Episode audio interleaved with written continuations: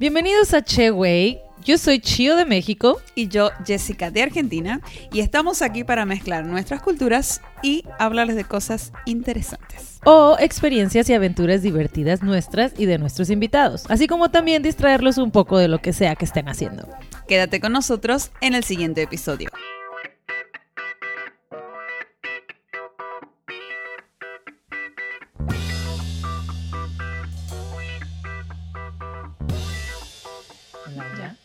Hola, bienvenidos.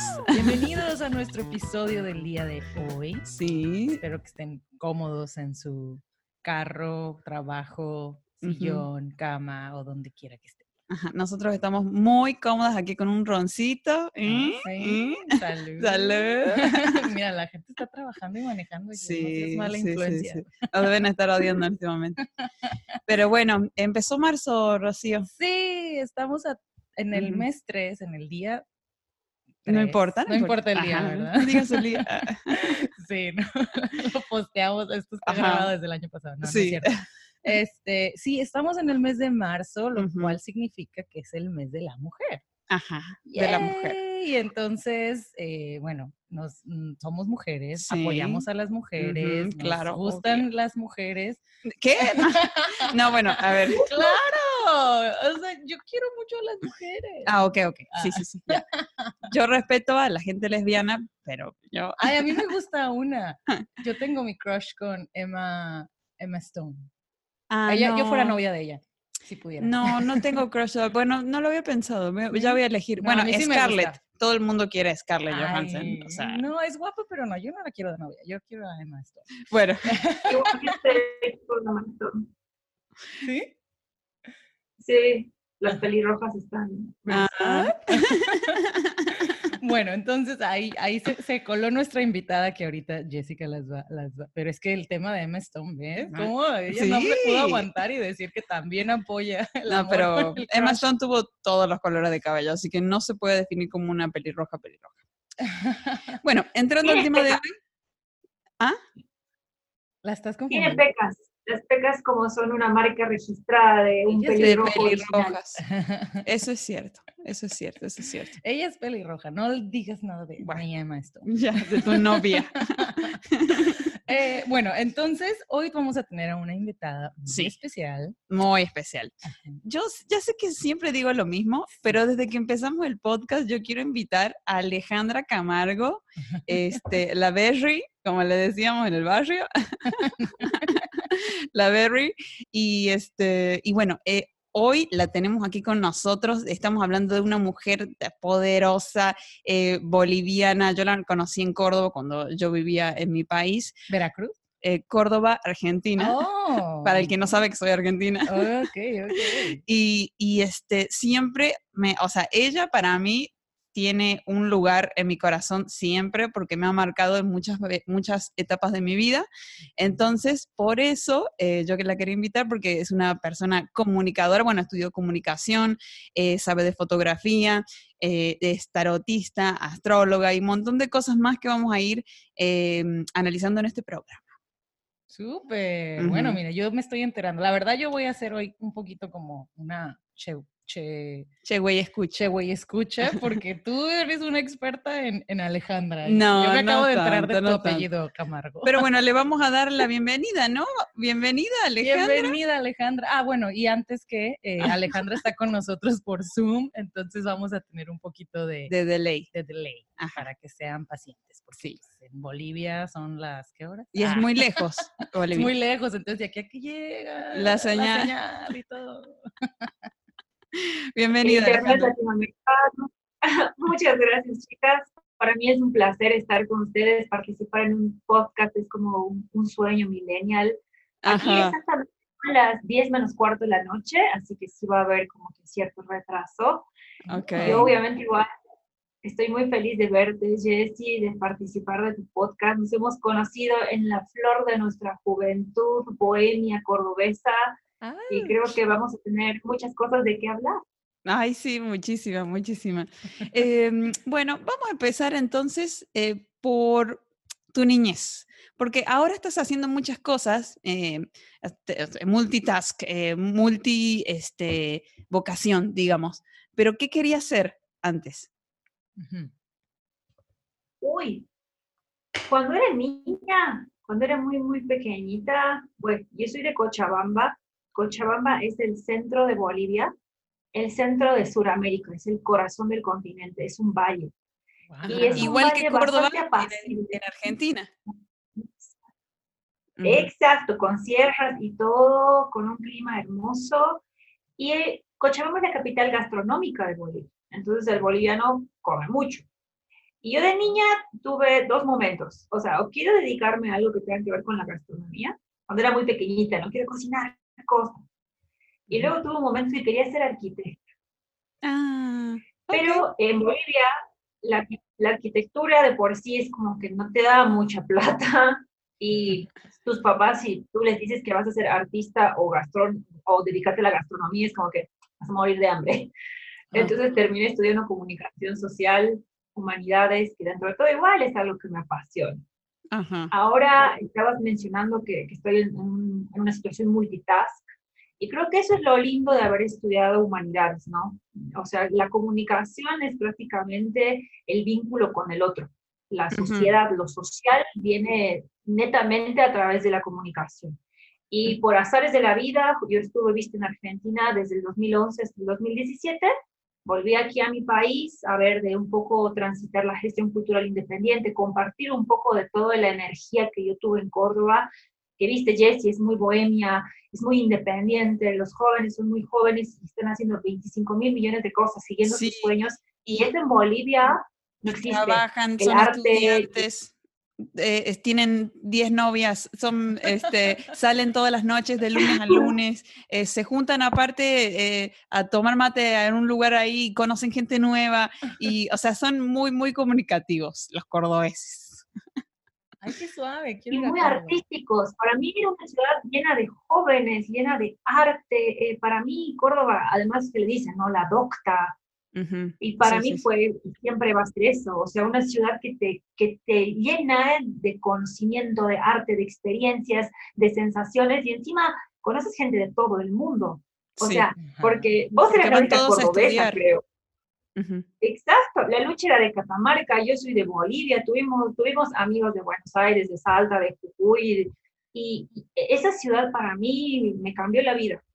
Y creo que cuando volví de Córdoba a Bolivia. Quería compartir un poco de esa experiencia tan hermosa que, es Córdoba. Y sin querer querer, entre la gestión cultural y la fotografía, ahora soy diputada. y es un poco extraño.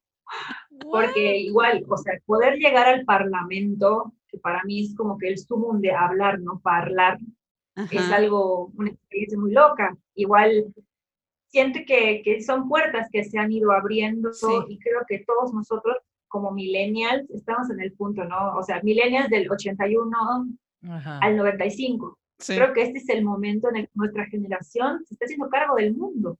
Y eso está genial. Pero, pero a ver, dijiste que eres diputada. Ajá. ¡Wow! ¿Cómo es eso? Bueno, yo veía, veía en el Facebook cuando se, cuando ponía sus publicidades de, de que, de la lista.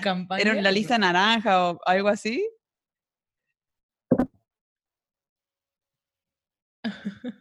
Ay, se nos congeló Berry. Pero bueno, yo eh, vi la campaña de ella y bueno, justo le iba a preguntar que, que si ganó o no y bueno, ya nos lo, nos lo está nos lo está comunicando. Eso no lo presentamos, que aparte es una diputada en Bolivia. En Bolivia, en Cochabamba. Uy, me encanta ese nombre. ¿Así se llama el lugar, Cochabamba? Qué bueno. Sí, como Cochebomba, pero Cochabamba. Cochabamba está súper cool. Soy de Cochabamba. es como una fiesta. Ajá. Lo mágico es que cuando estaba en los celulares recién con el autocorrector, tú escribías Cochabamba y te corregía a Cochebomba. Ay, no. Y me imagino todo el, en, el, en el Pentágono viendo, están escribiendo, en Bolivia va a haber un coche bomba, hay una palabra clave de peligro, ¿no? No, o aparte que diga, soy diputada de coche bomba. Ajá, exacto. Coche bomba. Y me veo así. a decir, ¿qué, ¿qué broma es esta? No, está, padre, está muy original. Pero bueno, tienes razón, eh, volviendo a lo que estaba diciendo Ale, que ahora los jóvenes se están haciendo cargo del mundo, porque bueno, cuando nosotros éramos chicos o adolescentes, siempre lo de, los adultos hacían eso, y eran adultos de nuestra edad. y ahora, bueno, nosotros nos pintamos el pelo de color, ¿no? Somos adultos más cool. Pero bueno, alguien tiene que hacer las cosas. Exacto. Está llegando el punto en el que ya están pasando esos puestos a la gente a la de nuestra edad. Y es como, ah, o sea, no sé. cuéntanos, a ver. Sí, por favor, quiero saber todo de eso, de, cómo llegaste a ser diputada y cómo salió el interés y, para hacer algo por tu ciudad, etcétera. Creo que todo tiene que ver con, con ser eh, humanista, ¿no? Porque, a ver, somos latinos, sé, somos sudacas. Y de por sí yo creo que nuestra generación fue la generación que sufrió mucho más la globalización. Nuestras expectativas de la vida, del trabajo, eh, nuestras expectativas sobre nosotros mismos, de qué es la felicidad. Somos una generación que realmente ha vivido igual la transición tecnológica. Sí. Y, es muy duro, ¿no? Ser sudaca, ser latino, vivir en países tercermundistas. Con presidencias, presidencias de 12, 15 años, sí. El Evo, Con extremos polarizados ideológicos, o sea, Latinoamérica está extremadamente polarizada, o la ultra izquierda o la ultra derecha, ¿no? O sea, y ninguno de los dos hoy por hoy es, es válido, es vigente, y ninguno de los dos ha, logrado su cometido o propósito. Sí. Entonces creo que desde las artes y desde sobre todo, ¿no? La disidencia, nosotros más que nadie sabe lo que es llegar a tus 25, no tener un trabajo fijo, no tener un ingreso o una jubilación o tener seguro social. O sea, nuestra generación con las expectativas más altas es la que realmente ni siquiera puede pagarse una casa, un auto, no tiene una, una, estabilidad y es injusto. Pero cuando empiezas a asumirlo, cuente que la disidencia, ¿no? la autogestión, por eso yo soy gestora cultural independiente, cuando ya el Estado no te da respuestas, la sociedad no te abre las puertas, te las rebuscas, te las Sí, Sí, sí, o sea, nuestros padres vivieron en otra realidad. Totalmente. Wow. Necesitamos. Y además, nuestros padres a nuestra edad ya no tenían a nosotros correteando por ahí. Nosotros es muy duro imaginarse tener un hijo. O sea, también no es que no queremos hijos, también no podemos bancarnos un hijo. Ajá. es muy caro. Para mí, Ajá. Yo, les digo algo, ¿no? Y les digo como boliviano. Eh, yo nunca tuve un trabajo en blanco, un trabajo legal en mi país. O sea, siempre fui independiente. Pero en Argentina, aunque en un call center, aunque en un estudio de tatuajes, tenía un trabajo estable. Y cuando volví a mi, a mi país, después de ser migrante, porque ser migrante también, Jessy, vos debes saber, ser migrante es duro y te cambia la forma de ver la sociedad, de ver tu identidad, de ver tu país, de como que igual amigarte, ¿no? Con esas cosas que alguna vez cuando estás en tu país no te gustan, ¿no? sí, y, pasan, pasan, pasan, dos cosas. Eh, uno empieza a comparar, ah, mi país tal cosa y aquí es mejor o aquí es peor, ¿no? Las puede hacer las dos comparaciones. Y, y, y también activa el modo supervivencia que como sea, tengo que salir a fin de mes, como sea, con o sin papeles, tengo que comer como sea, porque si no me tengo que volver y cómo hago para volverme. O sea, es todo una, una cadena de cosas donde uno activa el máximo la supervivencia para salir adelante y bueno, más con las posibilidades de la actualidad en, en Sudamérica de lo que estabas hablando, ¿vale? Que sí es difícil quizá tener un trabajo en blanco o pagar las cosas, ¿no?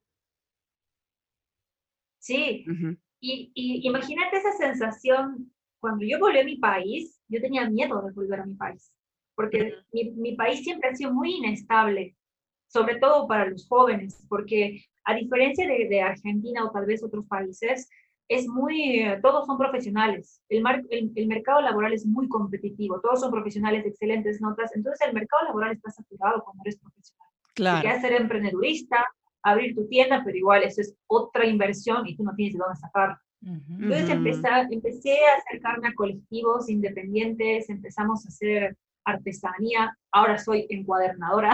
Sí, vi también. Y ahí empezó. Lo agrego a tu sí, lista. Ay, qué suave. En, Te voy a mandar algún día un cuaderno. Te voy a mostrar. A ver. Es muy hermoso el, el es un arte. manual, ¿no? Porque wow.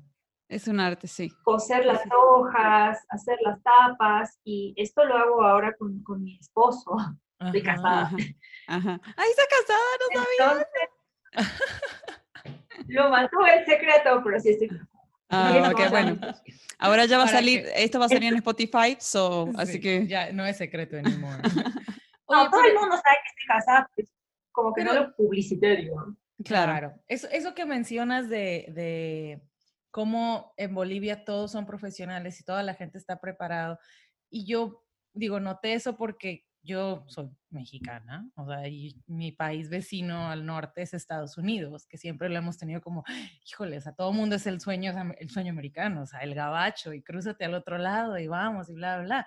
Pero, y me tocaba mucho que en, yo vivía en Tijuana, que era la frontera, y muchos de mis amigos que estudiaban su carrera, porque obviamente en México, pues estudiar es, es gratuito, ¿no? O sea, tenemos miles de escuelas, universidades y todo, y todo es, o sea, pagas un, el semestre tres mil pesos y en Estados Unidos es imposible. Entonces, los estudiantes, o sea, gente en Estados Unidos o necesita una beca o necesita ser millonario para estudiar. o endeudarse, pero endeudarse cañón por, por años y años y años. Ajá, entonces. Es como muchos... hipoteca que, vas a pagar toda tu vida.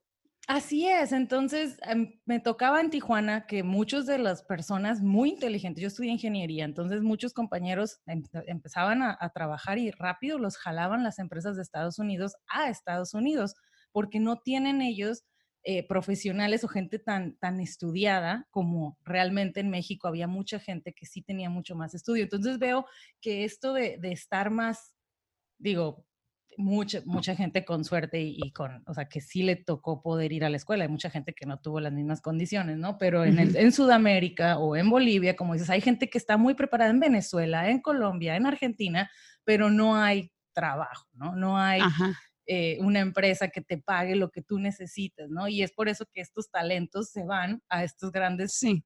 países, ¿no? O potencias mundiales donde sí les van a dar, porque, oye, sí, necesito gente inteligente como tú. Pero entonces necesitamos... Bueno, pero ¿cómo, ¿cómo sería el caso de Bolivia que hay sobre talento, digamos? Bueno, no sé si talento, pero mucha gente preparada, que, o sea, no hay trabajo suficiente para esa cantidad de gente y para pagarles bien y por lo que, por lo que saben hacer. Hay que exportar talento. Sí, hay mucho. Pero también es una suerte de, de, fuga de cerebros, ¿no? Porque, por ejemplo, Jessy, vos vas a saber la mayor cantidad de médicos bolivianos están atendiendo en las guardias de Argentina. Entonces también hay otro factor interesante. Aparte de la migración de profesionales muy buenos, y ahí termino yo metida en la política de casualidad, está la corrupción. Porque también hay espacios para los profesionales, ¿no? En las universidades públicas, en los gobiernos nacionales, en la, en la capacidad de poder hacer proyectos. Y ahí es cuando yo empiezo a hacer artesanas, empiezo a acercarme a la movida artesanal, a la movida ambiental, a la movida animalista, y nos damos cuenta, ¿no? Que no es que no hay plata, no es que no hay espacios, sino que esos espacios están llevados por gente corrupta, que no le importan gente, estas Gente acomodada que no tiene la pasión por el supuesto. O que peor, no le importa, y solamente quieren una plata segura y listo. No quieren un proyecto, no quieren abrir una puerta. Porque es América Latina. Estás describiendo América Latina. Es el problema. Y ustedes y yo lo sabemos, pero ahí es cuando hubo un momento en que a mí, de, casualidad y circunstancia, se, se, abre un nuevo partido político y, y me invitan me invitan literalmente porque me vieron mucho en esta movida, ¿no? De, artesanos, de, mujeres independientes, de estar ahí haciendo y dijeron, y, dijeron, ah, estamos abriendo un partido político. Dile a la, del, a la del pelo morado que está haciendo los cuadernos ahí, que se venga. Va a llamar la atención. Más o menos, dile a del pelo morado que está ahí echando, haciendo concurso de fotos, que está juntando gente para dibujar, que está yendo a marchas ambientalistas, que se sumen. Seguro fue, fue presidente escolar de algo. Mueve masas. Yo creo que la política en Latinoamérica, y a ver, díganme si no estoy entendiendo en, el error. ¿Alguno de sus parientes algo tuvo que ver con algo político? En mi caso, mi abuelo fue dirigente sindical de la época del estaño. O sea, el estaño, Bolivia siempre fue un país minero, porque primero fue la plata, luego fue el estaño, ahora es el petróleo y el gas. Entonces, Bolivia siempre dependió de la minería. Y mi abuelo fue dirigente sindical de la época del estaño. Entonces, la política para nosotros en realidad es parte de nuestra historia. Pero también la globalización hace que nosotros le tengamos asco y la corrupción hace que no queramos ni siquiera pensar en participar en la política. Sí, por eso no hay jóvenes. Pero eso está, por eso pienso que este es el momento, y no es que yo pienso que puedo cambiar la situación, es más, o sea, ahora estoy viendo el monstruo desde adentro y es, es muy jodido. El tema de la corrupción, el tema del preventalismo, el tema de, de, las, de, estas, de estos polos de, de, ideologías que no ceden y que no dan lugar al otro, porque también en el Parlamento se supone que tenemos que dialogar para llegar a consensos. Sí, sin importar, sin importar eh, qué partido, de qué partido eres, pero ellos quieren, en realidad ellos se juntan todos de un, del mismo eh, partido para votar juntos eh, porque quieren ser los ganadores. Es que ese es el poder. Y también ahí te das cuenta, ¿no? que si tú no te vas a involucrar con, con el poder, si no lo vas a enfrentar, el poder, como dice Molotov, ¿no? Le estás dando más poder al poder. El poder. Entonces, hay que empezar a encarar en espacios. O sea, yo pienso que ya hay un cambio. Veo muchos jóvenes igual que se sienten motivados. Un dato curioso, ¿no? Y a mí me parece este chistoso. Yo soy la primera mujer tatuada y con el pelo de fantasía que entra a la Asamblea Legislativa Plurinacional de mi país. Y eso para mí... Sí, eso es también como decir, carajo, ahora yo estoy abriendo una mínima puerta, pero para que la gente ya no nos juzgue por cómo nos vemos. Porque ahora ya no tiene absolutamente nada que ver. Nada que ver. Son pequeñas victorias. Son pequeñas victorias que, sin querer circunstancialmente se han ido logrando. Ahora veremos qué, qué, va a lograr, ¿no? Porque la elección fue recién en octubre. Ahora estamos, el domingo son elecciones subnacionales para, para los gobiernos de, los, de las provincias, digamos. Pero ahora queda el desafío, ¿no? ¿Qué vamos a poder lograr en cinco años como proyecto político? ¿Qué voy a poder lograr yo desde mi lugar? Yo espero mantener, ¿no? La gestión cultural, dedicarme al medio ambiente, dedicarme a los colectivos de mujeres. Yo, o sea, hablaban de, hablaban de Emma Stone y, y, y homosexualidad y todo eso. Yo estoy casada con un hombre, pero yo me autodefino queer, ubicás, o sea, siempre he estado ahí flotando entre los géneros, admiro mucho a las mujeres, amo dibujar mujeres, entonces es como que nuestra generación ha podido romper ciertos estigmas muy arraigados y creo que también por eso yo soy tan, tan orgullosa de ser millennial, ¿no? Porque sin darnos cuenta igual, el hecho de que ustedes tengan un podcast internacional es algo que tal vez nuestros papás o comunicadores periodistas de épocas no lo hubieran pensado jamás. Y no, lo están haciendo. No, y aparte, digo, más allá de la tecnología, em, la posibilidad de, de, hacer esto sin haber estudiado una carrera, sin ser profesional, eh, antes tenías que ser periodista, estudiar comunicación para poder conseguir un trabajo en algún lugar. O sea, no era que podías hacer tu, tu propia radio eh, y aparte, o sea, la gente veía quién eras, a qué habías estudiado, qué habías llegado le juzgaba mucho eh, por afuera. Ahora es, ok, ¿qué puedes hacer? Quiero ver lo que puedes hacer, me lo demuestras y, y, adelante. Exacto. Sí, o sea, no, ordenar dos micrófonos por internet y ponerte a hablar. No, Ese es lo lindo de haber vivido la globalización, que también hemos tenido tantas herramientas, ¿no? El internet, la tecnología, tener una cámara, o sea, todos tenemos un celular moderadamente bueno. Ya podemos también, tenemos algo con que trabajar, algo que decir. Y yo siento que lo estamos empezando ahora a, hablar y visibilizar. Y eso es muy bueno porque la generación que nos sigue, la generación Z creo que es, los centennials, que también necesitan un poco de, de, esta contención, ¿no? Yo a veces me río de nuestra generación porque también las expectativas altas, haber crecido escuchando Radiohead, o sea, ha habido el surgimiento del emo punk, somos una generación muy sensible. Es que Pero el hecho de que podamos hablar y lo hemos sobrevivido, chicas. sí, es que yo siento que somos, somos demasiado especiales precisamente esta generación porque nos tocó ese cambio, ¿no? Entonces somos como híbridos, ¿no? O sea, podemos sobrevivir en, el, en lo antiguo, pero podemos también estar como en la actualidad, excepto TikTok y cosas que a lo mejor todavía no se nos dan mucho. No, no es que eso es de la siguiente generación. Bueno, pero, pero lo entendemos. Y si quiero, puedo lo hacer puedo hacer. Ajá, pero no me interesa. Porque y nos gustan los memes. Ajá, nos gustan los memes. Exacto. O sea, podemos, o sea, esas, somos esta conexión entre nuestros papás, o sea, de que le tenemos que explicar, ay, mamá, manda el WhatsApp así, no sé qué, y, y los nuevos, o sea, las nuevas generaciones, pero somos como estos híbridos que tenemos que usar ese, ese poder que tenemos. Ajá, y si yo me quiero dar un break de Instagram o del celular, lo puedo hacer tranquilamente porque no tuve celular mucho tiempo de mi adolescencia y, hoy hasta un poquito más grande, entonces sé lo que es estar sin celular, no como la generación siguiente que nacieron con el celular en la mano, entonces cómo van a imaginar la vida sin. Entonces, yo creo que somos perfectos. ¿No les pasa que tienen amigos muy jóvenes? ¿No les pasa que tienen amigos un poco más jóvenes que ustedes? Y ustedes desaparecen de Instagram o no les responden en 10 minutos y es como que, ¿dónde estabas? ¿Por qué no me has respondido? No sé qué. Y es como que, Totalmente, totalmente. Si no te he visto, es de que no me has visto, pues sí, no te he visto en meses, no, pero no te he visto qué estás haciendo en tus historias de Instagram, como, ¿por qué? O sea, no tienes que estar al pendiente de mi vida en Instagram. Literal, sí, pobre ellas, sí, sí, son como, son como esclavos, yo diría. Y es por eso que cuando se les va el internet, se, les acaba el uh. Ajá. Y digo, eh, agradecemos el internet. tenemos que empezar a hablar por eso pienso que ahora también tenemos esa responsabilidad de empezar a hacernos cargo, porque ya no estamos tan jóvenes como para confiarnos y tampoco somos tan viejos como para rendirnos. O sea, es como que el momento de mm. intentar hacer algo, porque también la generación que nos sigue y las que están viniendo, o sea, la han pasado peor tal vez que nosotros, porque creo que todavía nosotros tenemos esa sensación de poder desconectarnos. Sí. Ellos no. Sí. Bueno, ellos estuvieron...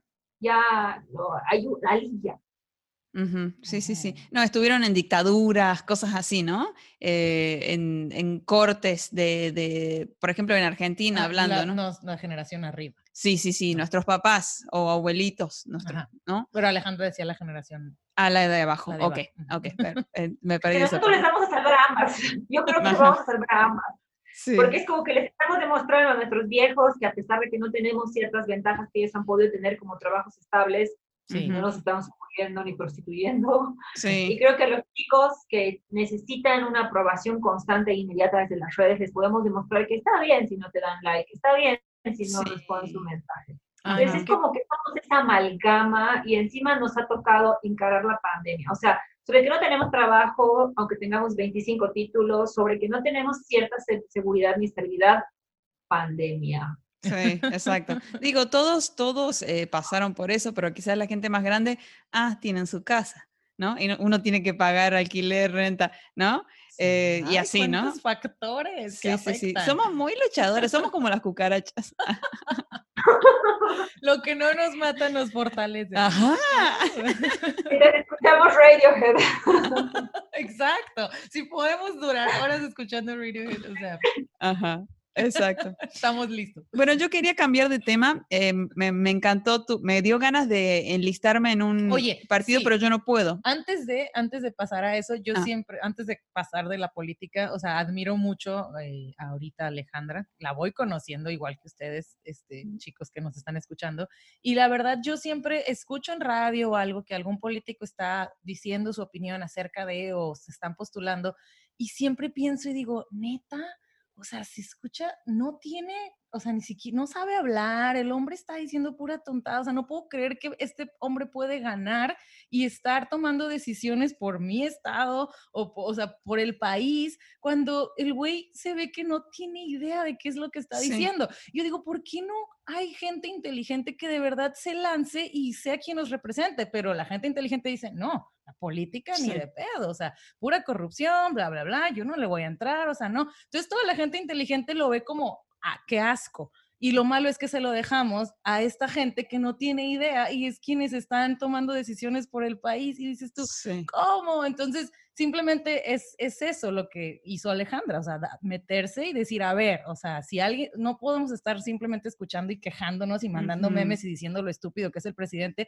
pero no hacer nada al respecto. O sea, no, no podemos seguir así. O sea, si de plano no nos gusta, pensamos que es un idiota, que los gobernantes no sirven para nada, entonces hay que, hay que, empezar a hacer algo, hay que hacer un, hay que organizar un partido donde sea pura gente que yo considero que tiene el, nivel intelectual para bueno, quiero ver que lo hagas. Exacto, o sea, quisiera, a lo mejor tengo que ya pasar con Alejandra unos buenos cursos y cachetadas que me dé para decirme, Rocío, vamos, y luego Rocío para presidenta. presidenta municipal. Y la clave también, la clave es, también la clave es no, no querer entrar para destruirlo todo o porque tú tienes la razón, sino piensa también que es empezar ese cambio, sabiendo que tal vez no vas a poder cambiar la realidad en un día para el otro, pero sino que también la política es un proyecto en construcción. La democracia sigue siendo el modelo, digamos, de gobernanza más joven que existe. Entonces está en proceso de construcción. Y es ahí donde igual concadena un poco la astrología, porque también, ¿no? Con la astrología y toda esta, esta nueva ola holística que ha bañado mucho a nuestra generación, aprendes a soltar un poco, ¿no? El control. Mm. Porque no vas a controlar, o sea, nos han, nos han programado con la globalización para querer controlar todo, controlar nuestra vida, nuestro sueldo, nuestro cuerpo, nuestra pareja, todo, todo. Pero hay cosas que no controlas, pero sí puedes trabajar en medida de tus posibilidades, logrando esos pequeños cambios que tal vez tus expectativas te dicen que no es mucho, pero en realidad sí puede ser muchísimo. Sí. entonces también es eso, ¿no? Adecuarse, esa resiliencia. O sea, Piaget decía que la inteligencia es la adaptación. Yo creo que nuestra generación es muy inteligente. Lo que nos está faltando es ese, ese gusanito de, bueno, ya, lo intento. O sea, a lo mejor intento a a seguir aquí agazapado sabiendo que todo está mal. Sí, porque o sea, creo que nosotros somos ellos. Muchos ya están cansados, ¿no? Eh, de, de, esto de no tener trabajo, de no, eh, no sé, de estudiar. Yo me acuerdo cuando vivía en Córdoba, estudiaba muchísimo y trabajaba muchísimo y me cansé de, si ahí me decías, eh, cinco años atrás, métete en un partido político para cambiar tu ciudad. yo te tiraba con todo lo que tuviera. O sea, no me importaba nada del enojo que tenía de, de lo mal que estaba viviendo. ¿no? Y así es, eh, o sea, así pasa con, con, los estudiantes y nuestra generación que se, que no sé, que los papás no tienen para, para, para el estudio o para el nada, entonces hay que moverse y, y, está en eso, ¿no? También de, de decir, bueno, ok, eh, ¿en, qué puedo, ¿en qué puedo mejorar, no? En vez de quejarme tanto. Pero, pero bueno, sí, tienen razón las dos. bueno, el chiste es intentarlo, al menos hacer un, un, cambio, aunque sea mini, ya es algo, ¿no? Ya es un avance. Entonces, vamos, anímense chicos inteligentes que, que, que andan por ahí con ese... O sea, o sea, que para ir a la política no tengo que estudiar ciencias políticas. ¿Ale? Yo pienso que para entrar a la política te tiene que importar el diálogo, importar esta construcción colectiva, ¿no? Y a mí lo que me gustó de mi partido, que es un partido encima dirigido por un escritor, o sea, es, un historiador, o sea, súper ñoño el partido, ¿no? Se llama Comunidad Ciudadana. O sea, somos un montón de ciudadanos ultra diversos de diferentes lugares que dijimos, hay que armar una comunidad, algo en común. ¿Qué es lo que queremos en común? Un mejor gobierno. ¿Qué más queremos en común? Mejores oportunidades. ¿Y qué queremos? No queremos corrupción. Entonces, si nos ponemos de acuerdo en eso, no importa cuán diferentes podamos ser, vamos a dar un inicio. Ahora veremos, el partido es muy joven, o sea, apenas lleva dos años y vieron que no, no sé si saben, pero en Bolivia se anularon unas elecciones, Evo salió huyendo a México, pues todo. Le dimos asilo. Electoral. Estaba ahí, nos cuidaron el paquete. Pues eh, ahora le está de vuelta a su partido, ha vuelto a ganar. Entonces también hay mucha sensación de, pues, es como que inevitable que, que estas nuevas izquierdas estén en el poder. Pero yo no creo tanto que sea el tema la izquierda o la derecha. Pienso que es la gobernanza, el consenso, el diálogo. Entonces, si la gente se quiere meter a política, tiene que tener esa predisposición de escuchar al otro y saber que el otro nunca va a pensar como tú. Y no tienes por qué convencer, y no por eso es el enemigo, sino a pesar de esas diferencias, queremos agua, queremos trabajo, queremos calles seguras. Entonces, es ir negociando. Es la transformación política. Yo creo que nuestro continente ya está dando los primeros pasos. Yo creo que no lo vamos a ver pronto el cambio, pero yo creo que ya se ha abierto esa caja de Pandora y que todos estamos empezando a cuestionar el lugar político, ¿no? Que es servidor público. No es eh, político igual poder, no, es político igual servicio. Servidor público, Entonces, sí. se pasa. Bueno. Muy bien. Ya me, ya me dio la frustración. Bueno, yo quería pasar el tema de la astrología. ¿Se Mejor. El mejor tema, mi favorito. Ah, sí, o sea, la política no era tu favorito. y mira cómo lo, lo, lo expresas, ¿no? la política me apasiona. Sí, sí. pero la astrología es mi amor. bueno, yo les voy a contar antes cómo, conocí a Berry, okay. a, a, Ale aquí. Trabajamos en un call center que nos habían contratado por temporada diciembre y enero y febrero, algo así, porque justo como es el verano, eh, verano top, top, o sea, hace mucho calor, eh, trabajamos para la empresa de luz de Buenos Aires ah. porque ya sabían que iban a cortar servicio. Entonces ponían, no sé, 200 personas para, más o menos, no sé cuánto eran, 200 call center, 200 eh, empleados, para, de call center nuevos, nada más por esos dos o tres meses, porque ya sabían que iba a haber reclamos de luz. Ya, después pasaba el verano y ya nos fueron corriendo, ¿no? Eh, pero bueno, la conocí ella ahí, me acuerdo que trabajamos muchísimo y en el break ella estaba empezando a aprender a leer las cartas. Entonces estaba siempre con su libro y siempre le estaba haciendo, eh, tirando tarot a algún compañero. siempre. siempre. Y todo el mundo la seguía por eso. Ah. Eh, a mí me tiró varias veces en su casa. Ajá, ajá. Entonces, bueno, eso, esa yo la conocí así, para que sepan. Me hubiera gustado. O sea, imagínate. Pero nos hicimos salíamos. Le hemos pasado muy bien en Córdoba. Sí, sí, sí, sí. Pero bueno, entonces de la astrología, eh, tarotista, astróloga, ¿Qué, ¿qué, qué, te gusta hacer? O sea, por ejemplo, eh, la gente va a tu casa para que la leas, eh, este, eh, analizas cartas astrales. ¿Nos está tirando la carta? Estoy viendo ya, estoy ordenando mis cartas. Ahora sí hago tiradas online. Antes me ah. daba un poco de miedo. La astrología en realidad para mí significó comprender que hay cosas en las que puedes ser vulnerable. ¿No vieron que ahora es como que se puso muy de moda la astrología, se puso muy de moda todo lo que es eco-friendly, consumo consciente? Y creo que también es una necesidad detox, porque, como les decía, necesitamos tanto el control y a veces realmente hay mucha presión sobre nosotros, inclusive con nosotros mismos. Y la astrología me ayudó a comprender, sobre todo el tarot, que también hay cosas que, que pueden ser cierto, cierto azar, que puede ser cierto espejo, que puede que sea realmente de 78 cartas, tú estás eligiendo esta y es un espejo. Entonces me ayudó a mí a soltar eso y a entender también que hay cosas que, que no puedes explicar y que también vale la pena confiar. Tal vez eh, los astros de ahora son como las esquelitas que tenían nuestras abuelas de algún santo, pero ¿qué significa eso?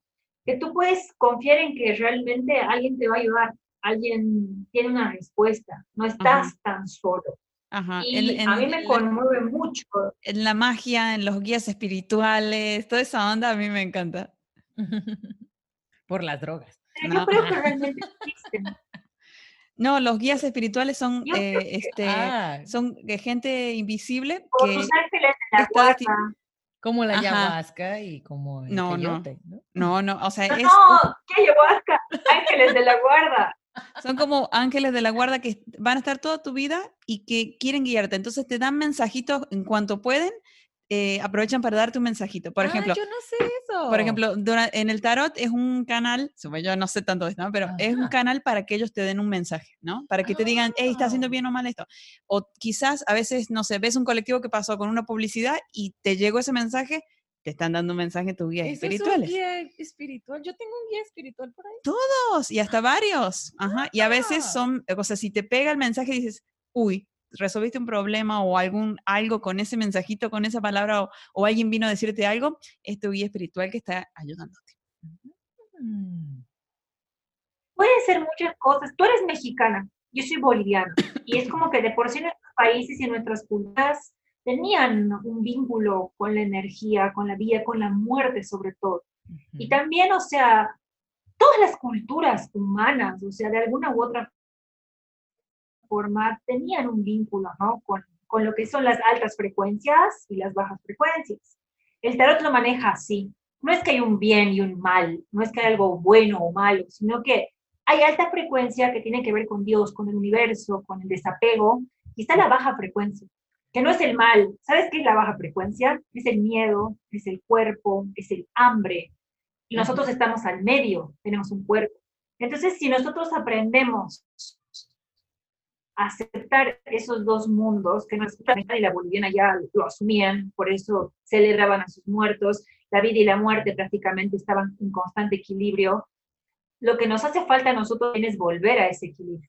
Y lo que ayuda el tarot, y al darte cuenta, ¿no? Que es este oráculo también de adivinación, pero yo lo veo más como un espejo energético, te ayuda a entender, ¿no? Que eres una criatura muy vulnerable también y que a veces soltarte un poco al azar, a lo que no comprendes, te alivia de cierta forma.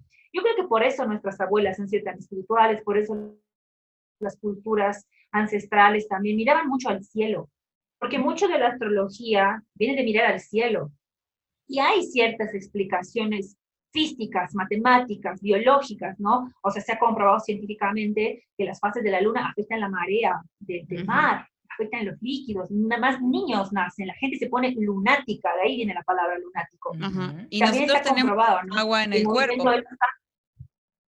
Exacto. Y los astros también, de alguna forma, somos un pedacito de carne y agua que está vivo y tenemos influencias. Para mí la astrología es eso, no es sentencia, no es horóscopo, no es como que esto te va a pasar sí o sí, no, es influencia. Y cuando tú estás más consciente de que eres vulnerable o de qué influencia puedes llegar a ser más frágil, puedes manejarlo mejor. Entonces son como pequeñas coordenadas. Y es increíble cómo yo ya estoy trabajando desde 2012, 13, Jessie, y me ha ayudado mucho. Y yo ya tengo clientes, eh, consulto mucho a gente con el tema del tarot y he visto cómo también es una, es una terapia alternativa, ¿no? La terapia es linda, ya sea que hagas psicoterapia, yoga, lo que sea que te haga sentir bien, es algo que también es válido. ¿Y funciona tirarte las cartas vos misma o tenés que ir a una tarotista? Eh, es mejor y más duro cuando sabes tirarte las cartas, porque como conoces tan bien la herramienta, a veces el mensaje es más claro o es tan claro que es duro, ¿no? Es como que ya sé por dónde estoy mal, pero me lo estás reafirmando, entonces es como un espejo. A veces cuesta verte al espejo, ves tu realidad, ¿no? Como que, ah, no debí comerme ese pollo frito el fin de semana. Bueno, verte un espejo energético es igual. No debería dejar que esto me afecte como me está afectando. O no debería haber... Es lindo, o sea... No, dejar que gente me haga cosas o, yo hacer cosas. Bueno, sí, sí, sí. No, o tú piensas que, que, sí, que estás, que lo tienes controlado, pero aún así estás estresada o angustiada y cuando tiras las cartas ves que te sale ahí que realmente no lo has controlado, o sea, te sigue afectando y el tarot te lo dice, ¿no? Yo leo un tarot en particular, que es el tarot de Alistair Crowley. Alistair Crowley ha sido un ocultista de los años 40, que inclusive es el malo de Doom, de un videojuego, porque tuvo una fama muy, muy de anticristo, lo que ustedes digan, pero en realidad el tipo, en una época muy conservadora del catolicismo, desarrolla una religión que se llama el telema, que decía que en realidad, o sea, Dios está en nosotros, y tanto Dios está en nosotros, que nuestra voluntad nuestro will, en sí es la voluntad de Dios. Y este tipo hace una, una metáfora muy linda, ¿no? Sobre lo que es nuestra voluntad, sobre cómo nuestra voluntad está conectada con el universo y cómo no es que somos increíblemente especiales y únicos, no, sino que también efectivamente vamos a, atraer a nuestra vida lo que, lo que tengamos en nuestra voluntad. Y respecto al tarot, él mejora el tarot de Rider White, que es el tarot clásico que se estandarizó ya en los años 20, y lo enriquece con color, con sentimientos. Es como que lo trabaja con simbología egipcia. Y para que los que nos están escuchando, que no saben mucho del tarot, el tarot está compuesto por los arcanos mayores, que son las figuras más importantes, el loco, la muerte, la justicia, el deseo. Los arcanos menores, que son como parábolas, y digamos la baraja española. Tanto los arcanos menores cómo la, digamos, la baraja española tiene cuatro elementos. Y para que vean que en realidad, realmente esto está estudiado. Esto no es un azar, esto no es algo que se le ocurrió a alguien, sino que se ha trabajando con muchas generaciones. Estos cuatro elementos, digamos, de la baraja española son oros, bastos, copas y espadas. Los oros simbolizan todo el mundo material, el dinero, el trabajo, los proyectos, o sea, todo lo que es tangible son oros. Los bastos significan el deseo, la voluntad, son esos palos con fuego, ¿no? Es como que yo quiero esto. Luego están las copas, que simboliza qué te llena, de qué decides llenarte. Y luego está mi favorita, que son las espadas, que son tus emociones y tus sentimientos. Uy, si me habrás sacado si me habrás sacado, sí. Ay, bien, las espadas me salen a mí. Pero esa es la linda metáfora de las espadas, que en teoría una espada es para defenderte, pero a veces usamos las espadas en nuestra contra. Y esa es la ruina, ubicas, la verdadera ruina es la ruina Entonces, cuando yo leo el tarot, tengo estos elementos. Entonces, sale muy claro, dependiendo igual, ¿no? La voluntad de la persona en, en ver su energía reflejada, de dónde está el problema. Tal vez tiene un problema emocional y va a salir clarito en espadas. Tal vez es un problema con dudas de qué hacer con su trabajo. Le van a salir oros. O tal vez es un problema de, cómo está, ¿no? ¿Dónde estoy? ¿Cómo me siento? Le van a salir copas.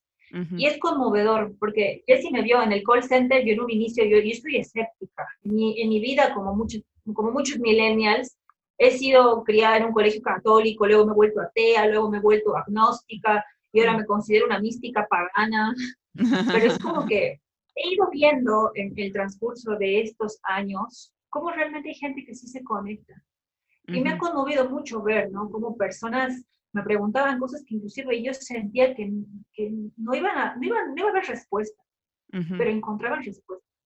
Y yo no es que elijo las cartas por ellos, yo digo que las personas barajas y yo les ayudo a interpretar lo que, lo que sale en, en, las diferentes tiradas que se hacen. Entonces, para mí la astrología es este espacio, ¿no? Ahora de poder también soltarte un poco, de poder confiar, de poder ver un espejo energético y también, ¿no? De, de confiar que hay alguien ahí, y yo creo firmemente que lo hay, llámese como se llame, que, que, te, que te cuide la espalda, así, de aquí, suelta. No, pero bueno, yo ya quiero que me leas. Ya ¿eh? sé, me convenciste, o sea, totalmente así, toma, toma mi dinero. No, yo, sí, no, no, no, sus leídas me han cambiado, o sea, gracias. Oye, y eso, Alejandra, también a ti te da ventaja eh, en frente de cualquier persona, porque puedes leer su personalidad de alguna manera o no tienes ese talento. O sea, puedes ver esta persona, ah, esta persona es así. Entonces tú ya sabes cómo dialogar con esa persona. Siempre pregunto el signo, siempre. Con el signo es un poco más chistoso porque en realidad, otra vez, los signos están estudiados desde la época de los griegos. No es que me lo inventé yo. El horóscopo se inventó hace poco y es porquería. Pero el signo es como un influencer. Okay. va a sonar chistoso, ¿no? Pero es como que ya tú eres una, tú eres una Pepsi, tú eres una Fanta, más o menos tienes ese sabor. Si lo cambias, si lo mezclas con otras cosas, vas a ver diferente. Claro. Si a lo mejor es una edición especial, vas a ver diferente. O sea, es simplemente una pequeña impresión. Pero yo me he dado cuenta que con la astrología, sobre todo con los signos, puedes saber con qué personas te vas a llevar mejor. Y si, y si, y si, ejercicio simple. O sea, sí es 99%. Eh, entorno. Ah. Preguntar a ti. Estamos teniendo problemas técnicos. Un 85. 85. Se quedó congelada Alejandra, con una cara muy chistosa. Un 85. ya, ya te ya volviste, Alejandra. Es que estabas así congelada y te perdimos por un segundo. Eh, entonces, un 85 es así, sí atinas. A veces dices, ah, esta persona va a ser así, pero luego resulta que no. ok. Mm, interesante. Hay solo un signo con el que jamás me he jugado. El signo que yo simplemente no puedo soportar es Scorpio. No. pero no es su gestión. En cuanto alguien te dice que es Scorpio, dices, ah, ya, no te voy a soportar. O, te pasa de que no te llevas y no te llevas y después, después le preguntas el signo para no sugestionarte y resulta que sí era Scorpio. Ajá. Sí, oh, casi siempre. Casi siempre. Intento no dejarme sugestionar. A no ser que la persona me interese, y sea para una amistad, por trabajo, por algo, no me dejo influenciar por, por mi misma sugestión, porque también puede que haya mucho pseudociencia en todo esto. Así que no dejo que me controle. Pero me parece muy extraño y muy surreal que la, la, la, gente con la que peor me llevo es Scorpio. Mi mejor amigo es Scorpio. Y él es la única excepción de mi vida. ¿Y, tu marido, le preguntaste a tu marido qué signo era cuando lo conociste? Obvio, le saqué la carta astral, así como yo empecé a sentir mariposas, le dije, ah, ¿me puedes decir a qué horas nací? Ah. Para ver en mi casa. Sí, sí, es este, es este. y el marido. Ah. Ay, no, eso es trampa. Necesito todo, todo, todo. Te voy a dar un par de fechas, ¿eh? Para que me vayas checando. Por favor, ahí sabemos, ahí sacamos la ficha. Y en realidad es como mezclar compatibilidades, ¿no? Porque no digo que Scorpio sea un mal signo, pero yo soy leonina. Y mi ascendente, o sea, hay una, hay una trinidad que si ustedes son, o sea, ustedes no son astrólogos, tampoco están estudiando como yo, pero hay unas coordenadas que sí te ayudan. Saber tu signo solar, que es el que sabemos todos, es como que lo que más nos influye. El ascendente es como que el camino que nos llama. Y la luna es cómo manejamos nuestros sentimientos. Por ejemplo, yo soy Sol y Leo, pero mi luna y mi ascendente son Tauro. Tauro es signo de tierra, es de mucho placer, muy necio, muy terco, mucha comodidad. Entonces yo soy una persona a veces un poco difícil, muy empacada, tengo mis cosas. Entonces tal vez igual lo que más me choca de Escorpio es que es un signo que sufre mucho, es muy sensible, ah. es muy volátil, es muy inestable y a mí todo eso me lastima. Y, Entonces no es que es un signo malo, desgraciado, maldito sino que es como que choca conmigo. Entonces, a veces sin querer, vamos a chocar o vamos a conocer gente que nos pone también a prueba. Entonces, yo ya sé que con e, ellos no me siento tan cómoda, entonces no es que los elimino, los dejo de tratar, sino que también yo me pongo un poco más susceptible y menos vulnerable a, lo que ellos son, porque tampoco uno puede controlar. Los signos de agua han nacido para sentir. Y lo decían hace rato, hemos empezado marzo, está bien el ciclo de Piscis. Piscis es el signo más sensible y más dulce del mundo. Ah, pero son víctimas, ¿eh? O sea, son muy víctimas, ¿eh? Dependiendo, ¿ves? Tú eres Sagitario, vos no tienes nada de paciencia, pero a mí me encanta, yo también. Me parece la gente más dulce. no, víctima, se hacen los dulces, se hacen los dulces. Malas experiencias con Piscis, confesionario de los signos. No, bueno, este, lo, eh, iba a decir recién cuando decías, no, yo con los Escorpio no, y yo digo, sí, porque se hacen ahí eh, las víctimas y atacan también, ¿no? O sea, atacan. Bueno, se, se ponen locos. Bueno, quiero saber, em, es que, por ejemplo, pasa lo mismo conmigo, yo que no ando preguntando los signos, me pasa lo mismo. O sea, si veo a alguien que no me gusta su actitud, o no me gusta su vibra, o como que lo dejo, ¿no? O sea, no tengo que ser amiga de esa persona si no encajo. Es lo mismo, pero tú pregunta los signos. o para, para también, no sé, es como que el hecho de, no sé, no sé si ustedes son como yo, que te voy a decir un poco otaku.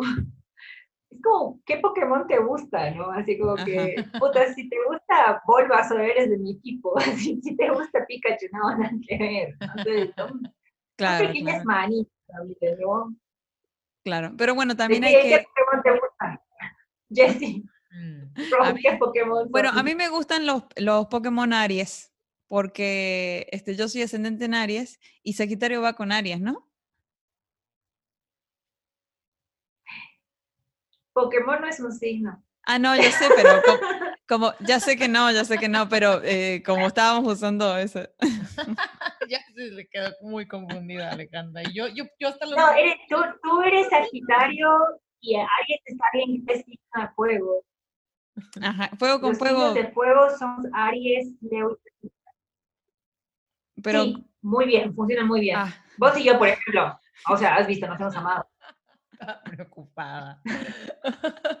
si no, mañana lo corto. bueno, y, este, nada más quería aclarar que nunca vi Pokémon, así que no sé los nombrecitos. Sí. Yo, no, cero Pokémon en mi vida. No, vive. Perdón, soy un otaku. Sí, sí eres, sí eres. Pues bueno, eh, yo ahora quiero pasar a otro tema. Me encantó esto de la astrología. Ajá. Y es este bastante interesante. Yo ya quiero luego, pero sí lo haces por, por Zoom, ¿verdad? Sí. ¿Sí? Pero ah, toma como una hora cada lectura. Ah, ok, bueno, ya te vamos a llamar entonces para O ya mejor vente a cabo a visitar y ya de una vez y te hacemos una lista. Ajá, a la playita. Ajá, aquí. bueno, sí, de una. Yo quería hablar de, yo quería hablar de este, bueno, es que en cuarentena yo hacía unos videos de DJ para así en vivo, pero eh, Ale hacía videos en vivo para leer poesía, porque ella también es escritora. Oh my God. Entonces leía poesías de mujeres bolivianas y a mí me encantaba. Siempre ahí yo poniendo dibujitos. Bien, me encanta. Y yo decía, ¿quieren que lea otro? Y yo decía, sí, sí.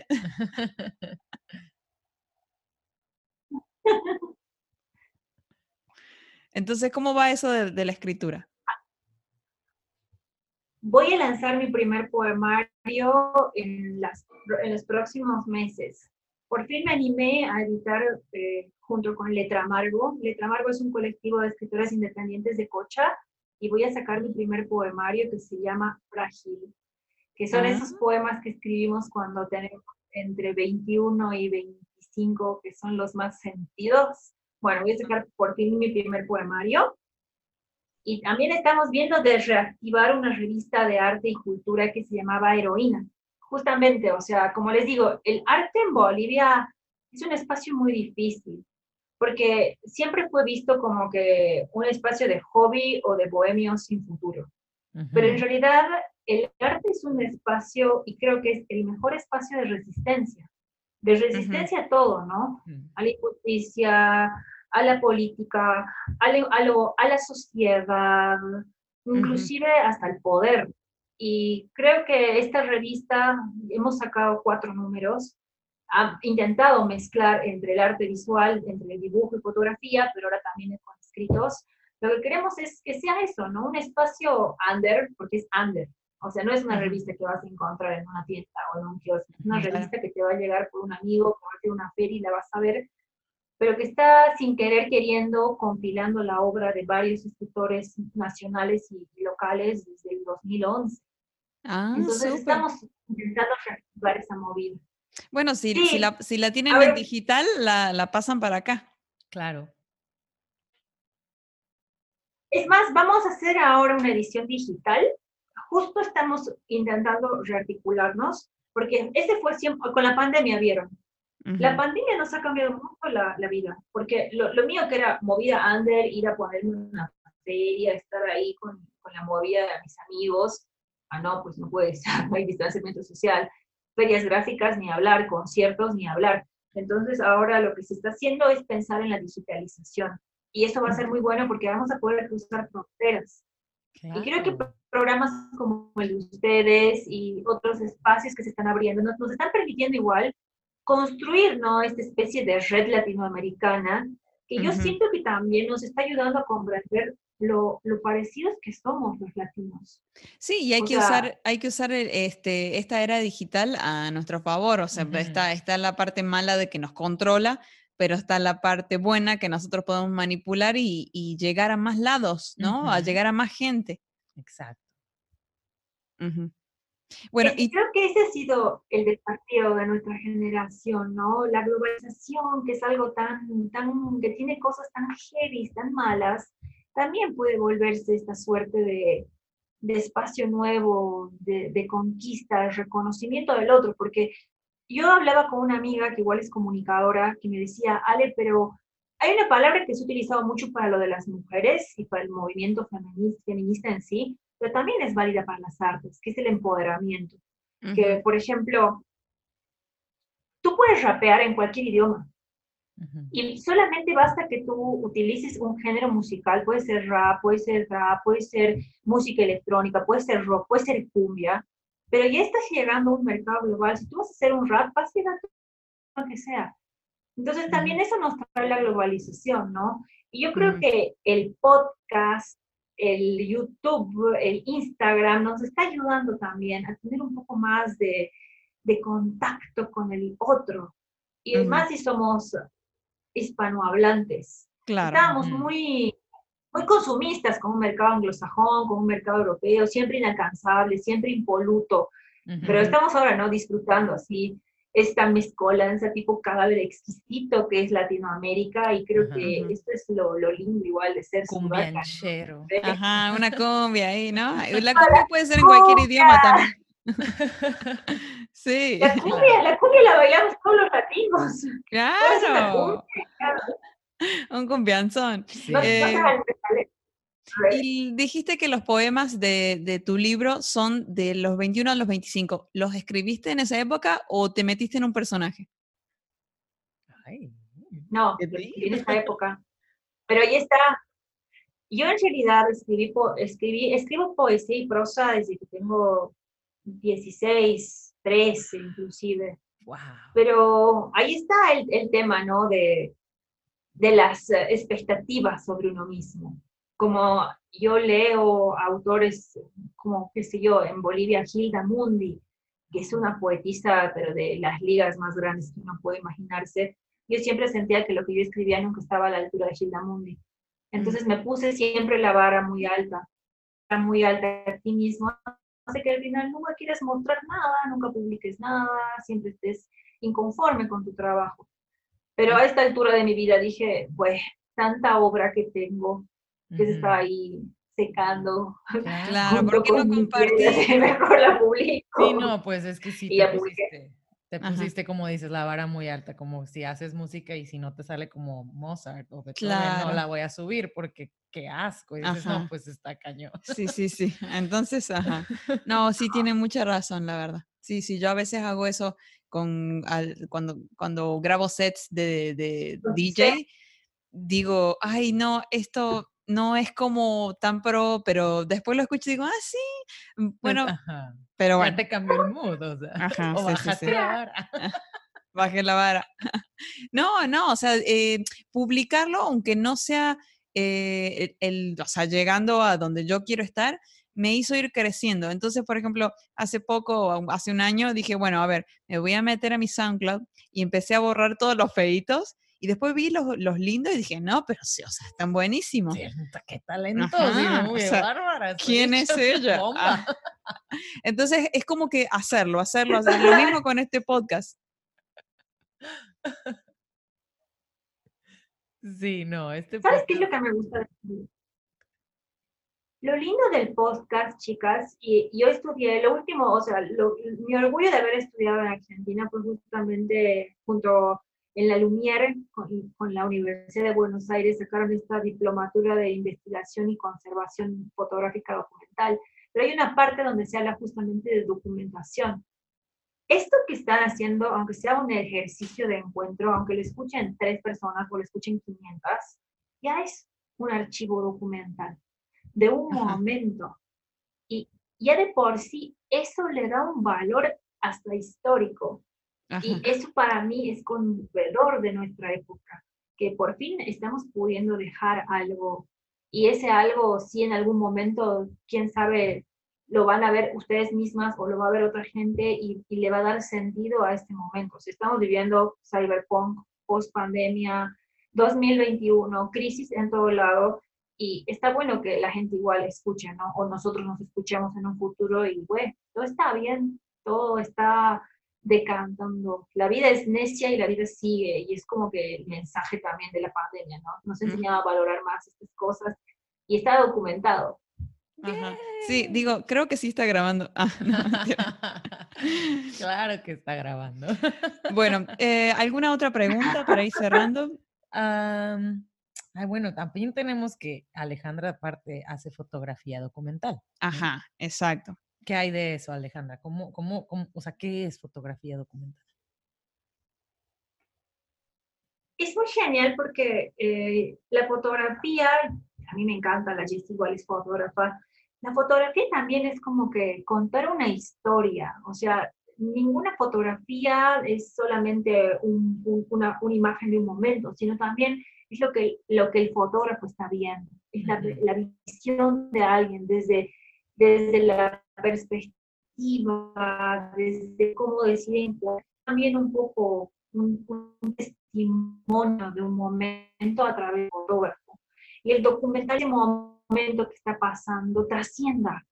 Por eso lo estás documentando, porque esto vale la guardarlo. Para que dure y, que alguien más lo vea y que... Y cuando yo me fui a Argentina, fue a veces, a veces momentos chocantes, ¿no? De vivir en un país como Argentina, que es para mí muy grande, muy cosmopolita, muy, muy diverso, no solamente en diversidad de raza, ¿no? Porque soy boliviana y me sentía, literal, me sentía como un perro póker en una manada de callejeros. Entonces me miraba, ah, eres, de, eres del norte. ¿Por qué estoy del norte? Ah, el color de piel, ah, la cara, ah, los rasgos, o sea, ahí empieza a entender tu identidad. Y me di cuenta que en mi país no había muchos documentalistas. Y yo dije, yo quiero estudiar esto porque es algo que me interesa. Lo más loco es que luego volví. Tuvo el fotonara y terminé con semifinal, no, finalista en patrimonio cultural con una fotito ah. así y ahí empecé, tengo entonces me quedé ahí, no, no, no estoy publicando mucho, pero ahora la idea más bien es empezar a mostrar un poco de mi registro fotográfico porque mi país es hermoso. Yo estoy muy enamorada de mi país y solo el hecho de haber sido migrante tanto tiempo hizo que yo vea mi país con otros ojos y, y lo ame. Entonces el documentalismo por eso, ¿no? Claro, no, es, está increíble. De hecho, yo, o sea, cuando me comentó Jessica que tú ibas a, a estar hoy en el programa y que vivías en Bolivia, dije yo, órale, o sea, y sí, me puse a, googlear un poquito de Bolivia y, se ve increíble, o sea, está todavía, le toca los Andes, tiene sus montañas, pero está la ciudad, tiene, tiene, o sea, una parte de sal, no se llama el salit, no sé cómo le dicen. La salina. La salina. El salar de Yuri. Ajá, tiene unas cosas increíbles, pero la verdad no está en el, al menos o sea, tan, tan en el foco del turismo en Sudamérica y no sé, no sé por qué, si se ve que está increíble también, ¿no? Pero digo, Perú siempre por Machu Picchu y, y Colombia, o sea, bueno, no sé, Colombia por Argentina por los, los, Andes y el, el Perito y por, por los hombres. Argentina por todo. Argentina tiene marca país, el alfajor, la doma, el folclore, el mate. O sea, Argentina tiene al papa. O sea, es Argentina. Ale habla más cordobés que yo, por si no lo notaron, y Ale habla más argentina que no, yo. Sí, sabemos que tú no, no, quieres Argentina, eso, eso está confirmadísimo y todo el mundo lo sabe. No, es que México es genial, Ale, no has venido, ¿eh? Sí, te necesitamos, Ale. Nosotros de Bolivia.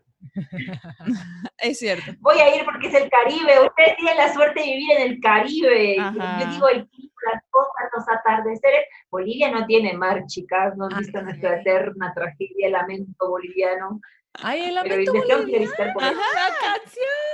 Sí, sí. Y yo estoy aquí, borracho y loco. Sí, es borracho y loco, Pero bueno, Wow, no, pues sí, te tienes que venir a visitarnos. Pero yo también quisiera ir a Bolivia. La verdad se ve increíble y hay unas fotos que yo vi donde está la ciudad así como, como, no sé, se ve como una ciudad de México, pero en montaña y luego una, una, una montaña gigante en el centro, nevada. O sea, es como, wow. La Paz. Ajá. La Paz, chicas. La Paz es la Paz es una ciudad distópica. Ustedes no sé, yo soy fan de Gabriel García Márquez, y yo recuerdo cuando el tipo empezó a acuñar, ¿no? El realismo mágico, La Paz es una ciudad que no se puede creer, porque está futurista, o sea, tiene una red de teleféricos, o sea, en lugar de subterráneos, tenemos teleféricos. Imagínense toda la ciudad llena de esta, esta loca forma de transportarse por los aires. Y luego ves a gente vestida, ¿no? Como en la época de la colonia, sí. nuestras cholas paseñas. Las cholas, ajá, las cholas paseñas pero así, vestidas como en la época de la colonia. Y luego ves así a diversidades, los bolivianos somos muy otakus, ves a colectivos cosplayers, ves la comida así tan, tan típica como en México, somos muy de la comida callejera, pero no es comida callejera rápida, no es fast food, es comida típica callejera. Claro, claro. Entonces, La Paz es una ciudad surreal, es muy hermosa, es muy ecléctica, y yo les digo, es para mí el Nueva York del futuro. El, en, en Bolivia son que, en Bolivia es que tiene la comida chilfa, chifa. No, ese es Perú. Ah, Ups, La comida, la comida, la, la, fusión de comida, digamos, japonesa con comida peruana es lo mejor. Pero el boliviano consume otro tipo de comida porque sobre todo, a ver, somos de un clima también bastante bayuno. Mi ciudad ha sido el granero de Bolivia y de Latinoamérica en la época de guerras. Nuestra alimentación es muy, muy de verduras, muy de guiso. El guiso está basado en cebollas, zanahorias, tomates, que a eso le pones carne, que a eso le pones queso, que lo acompañes de choclo, de papas, de muchas verduras. la comida es muy sabrosa. Y mucha verdura, ¿no? Y la fruta. Chicas, vivimos, o sea, el Chapare, que es uno de los paraísos desde el Parque Madrid, ahí está a menos de cuatro horas de casa. Entonces tú ahí tienes carambolas, tienes grano de cacao, tienes frutas tropicales, tienes mangos, dulces, tienes frutas que son realmente del Amazonas. Claro. Entonces tienes frutas tropicales, o sea, es un, creo algo que hace que todos los bolivianos, al fin de cuentas, siempre volvamos, aunque a morir a nuestro país, la comida. Boliviano va a morir comiendo su papaya, comiendo su chicharrón, su cachu, un boliviano. qué rico. Su pollo, ¿no? Pollo frito. pollo frito. En Argentina no hay pollo frito, Rolo. ¿Puedes creer? ¿Qué les pasa a los argentinos? No, los Ahí argentinos es puro keto. Dieta, los argentinos pura carne y, carne. Y ya. Y alguna ensaladita. Ah, una empanada. Empanada, pizza. Sí. Son muy, muy fit. No, los argentinos empanada, pizza, tarta, Sí, en todos lados. Sí, en todo, o sea, sales a la calle y dices, bueno, ¿qué voy a comprar para comer? Es lo único que hay, esas cuatro cosas, en todos lados. Eh, delivery, vas a pedir un delivery, venden eso, siempre. No hay, sopa, no hay salsa, no hay ah. picante. No hay picante, no, cero. ¿No hay picante en Argentina? ¿Qué? No, no. ¿Qué, Te miran raro si les pides salsa, así. ¿Es picante? Bueno, el chimichurri. No, pero no. No tiene picante, sí, claro. Pero no es que te dan chimichurri con la empanada o, te dan chimichurri este, con la pizza o con... Tienes que ir a un restaurante, sentarte, pedir un corte y ahí sí te dan chimichurri. Ay, ¿no te dan el chimichurri no, en todo? No existe la salsita así para ponerle a las cosas. Ay, no. no. pero bueno. imagínate comer empanadas Ay, sí, claro, seco. Allá no le ponen. En contraposición. Ahora entiendo. Por tienen marro, tienen Pero le ponen limón a la. Pero es mejor. Las empanadas árabes. A las empanadas árabes. Ay, basta de hablar de comida, por Ay, Ya sé, ya me dio hambre. Pero bueno, necesito hablar de comida. ¿Alguna otra pregunta? Eh, no, creo que ya cubrimos solo alguna parte de los talentos de Ale. Sabemos que tiene muchísimas cosas. Es una mujer bastante multifacética. Ajá. Vamos a necesitar otro episodio más para seguir hablando de Alejandra. Hay uno eh, que sea exclusivo de Tarot, que nos lea todo. Ajá, uno que sea de todo de Tarot, la verdad, sí.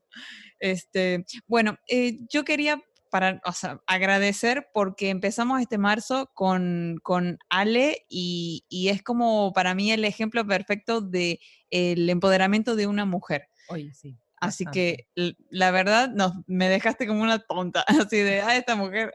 Ajá, yo así de que, güey, yo hago huevos revueltos. Sí. es mi talento. Y tú así de que, hago todas. Fotógrafa, astrología. Ajá, o sea, tienes tantos cosas y yo de que, ay, no, o sea, me sentí mal. Ya mañana chío con el, con el caballo morado, ¿no? Ajá, Voy a empezar por lo, lo más sencillo. Pero bueno, te agradezco muchísimo por tu tiempo. Espero que podamos hacer quizás otro episodio más adelante. Eh, y este, quizás un episodio de Bolivia, ¿no? Claro, estaría interesante. Tenemos que promover Bolivia. Bueno, y quisieras darnos tus redes por si alguien quiere una lectura, eh, una lectura de cartas o, o, algún, no sé, de los que nos están escuchando.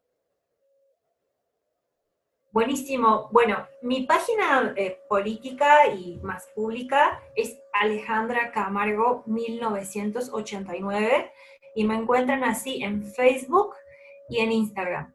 Y si quieren lecturas de tarot, y ahora está un poco descuidada esa página, pero pronto la voy a reactivar, es Blue Blood Berry, como Blue azul, Blood sangre y berry.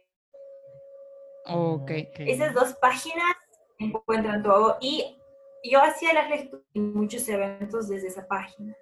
Igual otra página con la que estamos intentando mantener un poco las trincheras del arte son las jornadas de dibujo libre, donde un montón de cuates nos reunimos a dibujar, solo porque sí. ah, muy bien. Aparte. Aparte, ¿cómo Aparte, hace para hacer eso todo? no dibuja y tiene, o sea, que escribe poesía y empasta libros y es Ajá. Sí, o sea, el tarot. ¿Qué te y- digo? ¿Qué no, te digo? hombre, como que nos acabas de pegar una arrastrada, o sea, La verdad. Yo Ajá. sé ser hotcake. Pero hace 20 minutos quería abrir un partido político, ¿eh? No, por eso me está motivando. O sea, yo ya mañana voy a. Totalmente. Ya no me voy a quejar de los políticos. No, voy a hacer algo. ya no, respecto. exactamente. Bueno, muchísimas gracias por tu tiempo, gracias por las personas que nos están escuchando. Ya saben que esto está en YouTube también, si quieren conocer la, la cara de, de Ale, vayan a YouTube, esto está grabado también ahí. Y eh, recuerden que estamos en Instagram como podcast.cheway. Nos pueden mandar historias, nos pueden mandar sugerencias, nos pueden dar like, follow, lo que quieran. Ahí estamos dispuestos. Gracias a ustedes, chicas. Para mí ha sido un placer compartir con, con ustedes hasta el Caribe. Les tengo una envidia de estar ahí. Disfruten esos atardeceres. Y saludar a todos y animarles, ¿no? A que la vida es necia y la vida sigue, insisto. Y creo que esta pandemia nos ha demostrado que, podemos hacer grandes cosas desde casa. Claro. Exactamente. Muchas gracias, Alejandra, por estar con nosotros, por tu tiempo, por tu sabiduría y pues esperamos tenerte pronto de nuevo con nosotros. Cuando quieran. Ah, Gracias, nos vemos. Bye. Adiós. Chao.